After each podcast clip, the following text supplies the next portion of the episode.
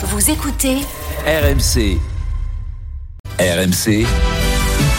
L'invité du jour. Et l'invité du jour, c'est vous, Corentin de euh, Châtel-Perron, ingénieur, explorateur et fondateur du Low Tech Lab. Bonjour Corentin de Châtel-Perron. Bonjour. Merci d'être avec nous en plateau ce matin pour nous parler de cette expérimentation scientifique euh, que vous vous apprêtez à, à, mener avec votre compagne euh, de la mi-juillet à la mi-novembre, je crois. Euh, vivre 120 jours en autonomie dans un studio de 25 mètres carrés en, en, en région parisienne, dans la ville de Boulogne-Billancourt.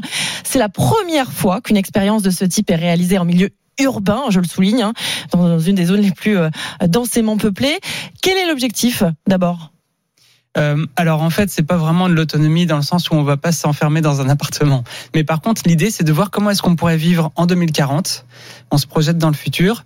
Euh, en émettant moins de, gaz à effet de serre. On va essayer d'atteindre les objectifs de l'ONU euh, euh, sur les 2 tonnes par an et par personne qui sont émises en, carbone.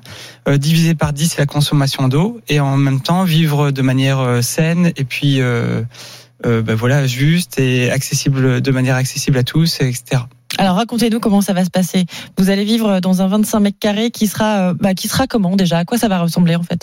Bah Alors là, c'est les prochains mois. C'est ce qu'on va faire. C'est on travaille avec pas mal d'écoles d'ingénieurs, avec euh, des entreprises, avec des experts pour designer l'appartement du futur. Mmh. Donc on va voir comment est-ce qu'on peut consommer euh, moins d'eau, par exemple avec un système de circuit fermé dans lequel euh, l'eau qui a déjà été utilisée est utilisée pour euh, faire pousser des plantes. Oui.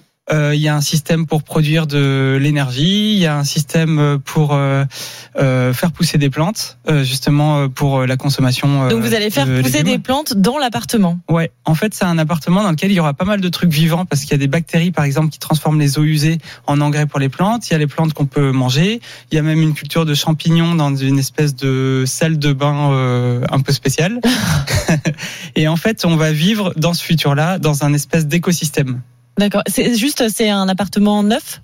Euh, Non, c'est un vieil immeuble, enfin des années 70. Mais vous avez mis au point tout ce système, euh, d'accord. Bah, un des premiers trucs qu'il a fallu commencer euh, par faire, c'est l'isolation, Ouais. l'isolation par l'intérieur, Ouais.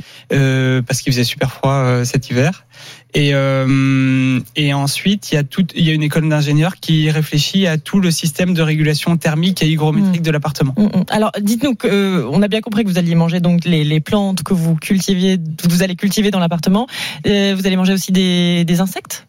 Oui, en fait, euh, sur tout ce qui est alimentation, il y a un petit peu d'alimentation qui vient de l'appartement. Donc, euh, il y a, on va essayer aussi la culture de grillons. On dit que c'est l'alimentation du futur, mais bon, ça va être. Vous, euh, savez, vous avez déjà testé, vous aimez? Ah ouais, en fait, ça fait dix ans, moi, que Vaut je mieux, hein, j'ai envie de dire en même temps. Ça fait dix ans que je cherche partout autour du monde des innovations low tech, Ouais. donc euh, des, des technologies comme ça qui sont accessibles à tout le monde et qui sont à la fois durables et et qui sont, ah, enfin, qui peuvent être fabriquées un peu partout dans le monde. Et donc, les grillons, j'avais étudié ça en Thaïlande. Et même euh, dans le monde entier, en fait, il y a 2 milliards de personnes qui, en, qui, qui mangent des, des Mm. insectes. euh, Ça, ça a quel goût me demande Margot Bourdin qui est très intéressée. C'est un peu le goût de la sauce. C'est-à-dire, euh, suivant comment on les cuisine, ça va avoir un goût différent. Et vous, sinon, vous la pensez qu'on mangera ça en les crevettes. 2050 Vous pensez que c'est ça le, le futur?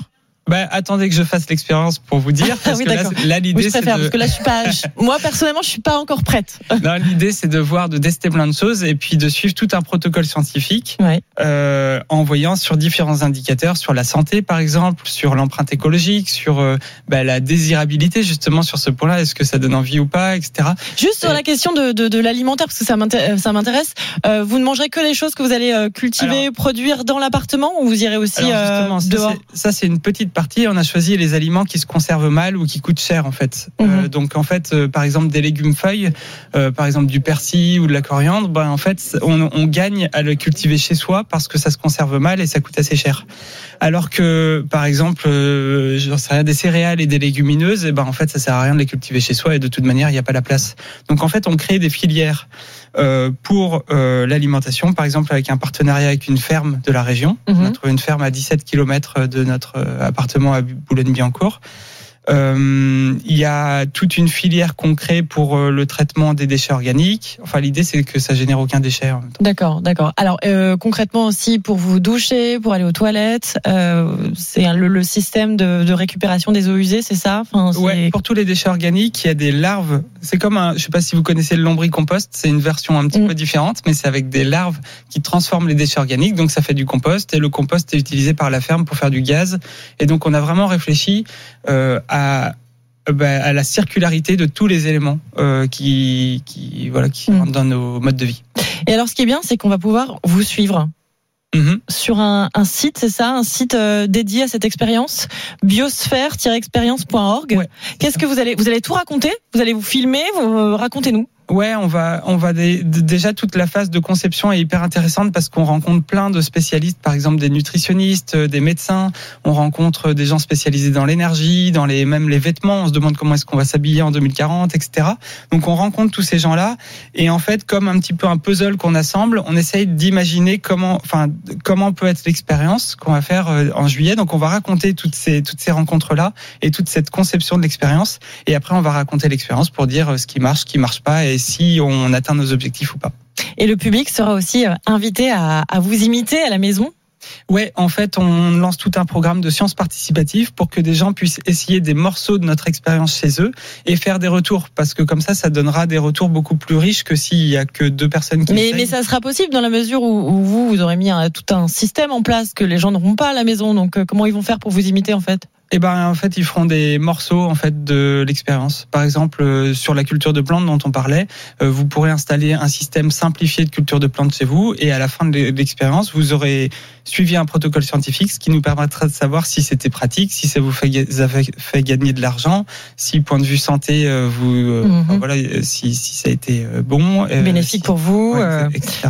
Et ça sera accessible à tous, j'ai envie de dire, parce qu'il faut quand même rappeler que vous êtes ingénieur et que tout le monde n'est pas ingénieur. Vous avez aussi bah, euh, mené euh, différentes expériences, vous, vous nous le disiez, notamment dans le désert mexicain, ce qui n'est pas le cas de, de, de tout le monde. Euh, oui, oui, bien sûr. Et là, pour euh, l'expérience qu'on fait en ville, euh, on essaye de faire en sorte qu'il n'y ait pas besoin de faire des études d'astronaute version low-tech pour le faire. Donc, on essaye de prémâcher vraiment le travail Mm. et que ce soit accessible à tous. Ce qui est sûr, c'est que ça demande pas mal de préparation, d'installation. D'ailleurs, à quelques mois de l'expérience, là, vous en êtes où? Ben, en fait, il y a pas mal de travail parce qu'en fait, essayer Vous êtes à la bourre? Ouais, ouais, un petit peu. Euh, enfin, disons pas à la bourre, mais euh, très pris parce que rien que si on regarde l'indicateur empreinte écologique, euh, émissions de gaz à effet de serre, si on veut passer sous les 2 tonnes par an et par personne, ça demande à revoir complètement les modes de vie, en fait, le transport, euh, la communication, l'alimentation, les déchets, etc. Et en fait, on se rend compte que c'est systémique, c'est tout un système qu'il faut revoir. À la fois, c'est passionnant parce que du coup, on, ça nous amène à rencontrer tous ces experts et essayer de concevoir vraiment des nouveaux modes de vie. Mais à la fois, c'est très prenant parce que c'est ouais, c'est très complexe. Merci beaucoup, Corentin de, de Châtel-Perron. Vous savez euh, ce que je vous propose bah, Qu'on se rappelle au mois de juillet pour savoir d'abord euh, si vous avez rattrapé le retard, si Si vous êtes faim. voilà exactement. Puis vous nous direz comment ça se passe avec euh, les insectes, les petites bêtes à la maison. Ça marche. D'accord. Merci d'être venu sur le plateau d'RMC. Il est Merci à vous. 7h50.